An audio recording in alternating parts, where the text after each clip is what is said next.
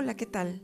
Mi nombre es Sonia y hoy les hablaré sobre un dato curioso e importante en la educación de nuestros pequeños. El psicólogo Laszlo Polgar lanzó una interesante teoría.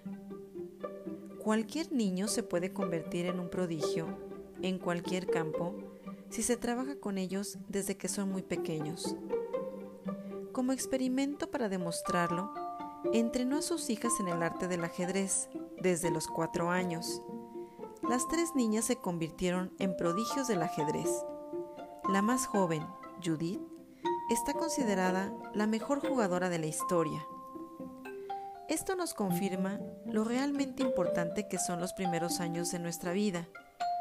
Si desde pequeños recibiéramos la mejor educación, desarrollaríamos nuestro mayor potencial. Sería fantástico, ¿no creen? Les dejo esta reflexión y nos escuchamos en mi siguiente podcast.